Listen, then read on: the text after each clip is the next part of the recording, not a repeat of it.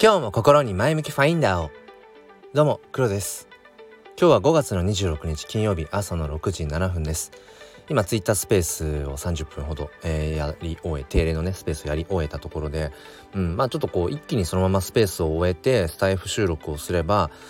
なんかそういうリズムが作れるんじゃないかななんてことを思って。そうあのー、昨日の配信が本当に約10日ぶりぐらい、えー、空いてしまってそうやっぱり朝30分スペースで喋っていると何て言うんでしょうね。やっぱり喋りきった感はやっぱあるのでしかもライブ配信でね。うんこうなんかリアルタイムでやっぱり聞いてくださってる方がいる中で話すってまあまあなんだろう、まあ、疲れるとは違うかもしれないけど、うん、なんかこうやりきった感で満足感は毎朝あるのでそうなかなかそのままねこうその後、うん、落ち着いてしまうことが多いので、まあ、流れで、えー、まあそのまあアフタートーク的な？アフタートーク的な感じでそう自分のねうんまあ振り返りっていうのかな。なんかそれをこうしてしまえば一つの流れになるんじゃないかななんていうふうにまあちょっと思って喋っています。えー、まあ今日思うこととして今思うこととしては、うんまあ、学びの源泉ですよね。学びたいってどういうとこから来るんだろうって思うとやっぱりそのやったことのないことをやってみたい、うん、知らないことを知りたい。うん解けない問題を解きたい。それは算数的な話だけじゃなくてね。なんかやっぱそういううんまあ欲求が紐づいてると思うんですけどその中でやっぱりね一番こう大きな源泉になり得るものってその伝えたいとか相手のその伝えたいことを受け取りたいっていうなんかねその人とつながるっていうこと人とつながっていきたいっていうその願望欲求ってものが僕はね学びの一番強い源泉なんじゃないかなってことをなんか改めて思うんですね。今朝のそのスペースではまあ毎朝スペースそうなんですけど基本的にその NFT とか、えー、と最近だとオーディナルズ、まあ、ビットコイン NFT のことですが、まあ、その辺りに特化してももうゴリゴリにこうマニアックな話を、まあ、展開をしているんですけれどもうーんまあそんな中で今朝話していたのがその、まあ、海外系のツイートとか海外のスペースなんかをこう追おうとするとどうしたってそこにうんやっぱり聞き取れないみたいな、ツイートならね翻訳すれば全然わかるんだけどスペースとなるツイッタースペースとなると結局わーってね英語で喋っているものを同時にこう聞きながら何て言ってるかを判断していくって結構なリスニング力が必要だと思うんです。うん、で僕はまさにその何て言うかなあのリスニングよりもこうライティングの教育をされていた世代なんですね。だから「This is a pen」とか「He is」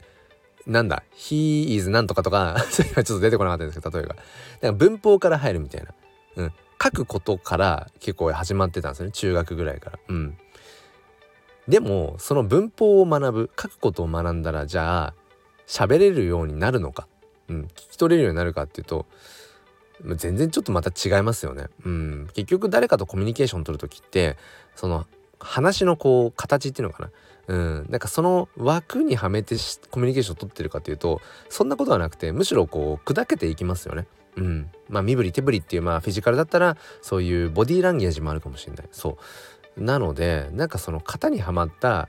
書き言葉みたいなものばっかり勉強しててもまああんまりしょうがないよねっていうふうにまあ気づいたんでしょう日本がね。日本の教育がそれじゃいかんなって気づいたんでしょう。今はだから結局うんライティングよりもそのリスニングとスピーキングですよね。リスニングスピーキングの方にまずは時間を割こうっていうことでまあ小学校段階でも英語教育がまあ入ってきてまあそれも評価しようっていうふうにねまああれもこれも評価っていうまあ正直そんなにねあれもこれも評価して何になるんだってちょっとこれはまあ現場の一教員の、うん、まあ痛烈な叫びですけれども、うん。まあ、それはさておきまあ本当にその僕の娘今年小学校に上がった娘なんかも保育園であの ECC の英語にね触れる機会があったりだとか、まあ、とにかくその英語を書くっていうことは二の次にしてもう聞く喋る、うん、もうとにかく聞いて耳で慣れて同じように喋って、うん、喋ってみるってことをまあちっちゃい時からやるような感じにもう今の日本はねそういう風になってきてまあそれはすごくいいことだなって思うんです。うん、だからそうですね。うん、まあ教え子たちなんか見ていても僕がその年頃だった時よりも当然なんかこう発音もいいし、うん、リスニング力も高いんですよね。だから今ここに来て僕がその NFT とかそのオーディナルズっていうもの、まあ、クリプト界隈こう楽しんでやってる中でどうしたってその海外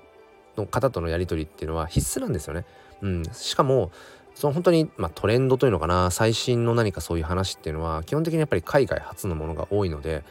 そういった時に何でしょうまあ別にその他の人よりもいかに早く情報をキャッチするかみたいななんかそれはまあそこばかりだとやっぱ不毛だと思うのでそこに本質はないと思うんだけど単純に欲求として何て言ってるんだろううんなんていうふうにこう何ていうのかなあの発言してるんだろうみたいなことを知りたくなるわけですよね。って時に今本当に思うのがリスニング力を上げたいなってやっぱ思うわけですよ。英語のリスニング力を上げたい。僕も別に英語嫌いじゃないし、まあ、多少ねブロークンだけどあのー、コミュニケーション取れなくはないけどでもなんだろう日常会話レベルでバーって喋ってるものをじゃあ全部聞き取れるかっていうとちょっとそこまでの英語力がないので今改めてそのあ英語のそのリスニングをまあ学びたい、うん、どうしたらいいんだろうね なんかリスニング力を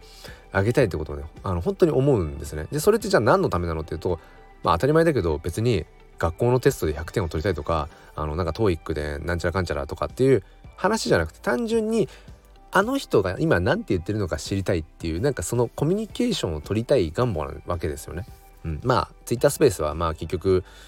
リスナーで入った場合はまあ一方的なリスニングなだけなんだけどあの人が何て言ってるのか受け取りたいあの人の気持ちをこう真正面からじゃないけど受け取りたいっていうまあ欲求に駆られるわけですよね。ってなるとぱりそこにアンテナが立つので、えー、その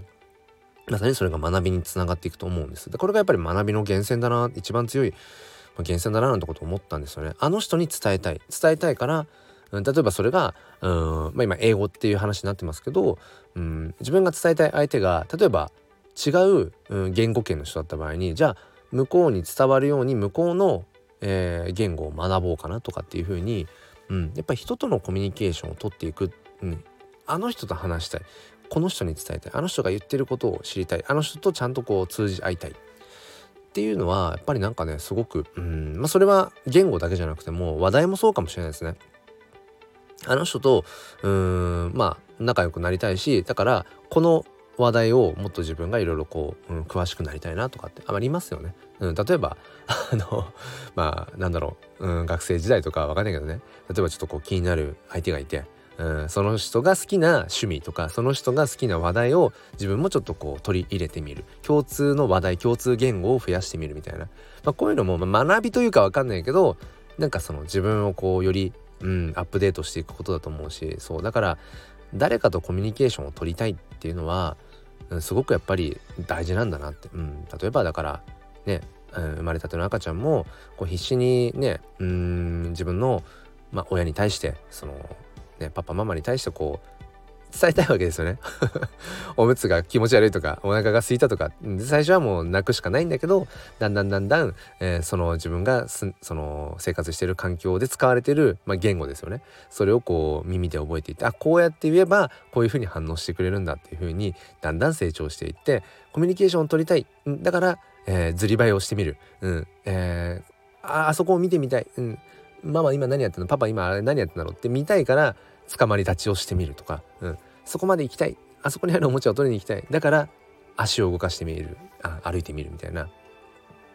なんかねそんなような本当にその何でしょうね、うん、誰かと話したい。誰かとコミュニケーションを取りたい、うん、なんかそういうことが結局、うん、源泉なんだろうなっていうね、うん、ことをね改めて思いましたね。そうだからやっぱり何でしょうね、まあ、そこにはやっぱり欲求とか願望ってものが紐づいてきてしまうのでともするとそのあんまりこうね、うん、その願望とか欲求っていうものに、うん、振り回されてしまうとね元も子もない難しい部分なんですけどでも何かこう欲があるからこそ、うん、その成長したい学びたいっていうところにつながっていくのでまあこれはもうニコイチセットなのかなと思うんですけど。はい。まあそんな感じでね、うん、まあもしその欲というものを火に例えるのであればなんだろうなあんまり大きく火をしすぎてしまうとなんだろうね自分自身がその炎に飲み込まれてしまうこともあるし一方でなんだろうその火をねもうふっと吹き消されてしまうぐらいちっちゃく、ね、なってるとやっぱり生きる活力とかうんっていうものもやっぱ生まれづらいしなので本当にいかにこうとろ火でいくのか まあそういうことがね今日も僕の中での、えー、一つの課題だったりします。ということで、えー、今日もお付き合いくださりありがとうございました。えー、金曜日花金ですか？毎回金曜日のためにこんな話をするんですけど、まあ、あまりこう花金花金って言ってるとなんかこう平日と要はその、まあ、雇われ側志向である平日仕事で土日休みだよみたいな例えばね働き方をしてる場合なんかその花金だっていうとなんかねこう平日とその休日とかこう別のものになってしまって、うん、でもなんかそれあんまり僕はしない方がいいなって個人的に思っているのでそそれあんまりしすぎてしまうと結局日曜日の夜のサザエさん症候群あ明日から月曜日かっていうのとか月曜日の朝のマンデーブルーみたいになる要因っていうのはその結局平日休日を分けちゃってるからじゃないかというね、えー、僕の、まあ、勝手な持論なんですけれどもそう、うん、だからなんだろう、まあ、何を話したくなったか分かりませんが まあ今日もね、えー、京都でまあはいとろ火でいきましょうということです。はいそういうことで皆さん今日も良い一日をお過ごしください。そして心に前向きファインダーを。ではまた。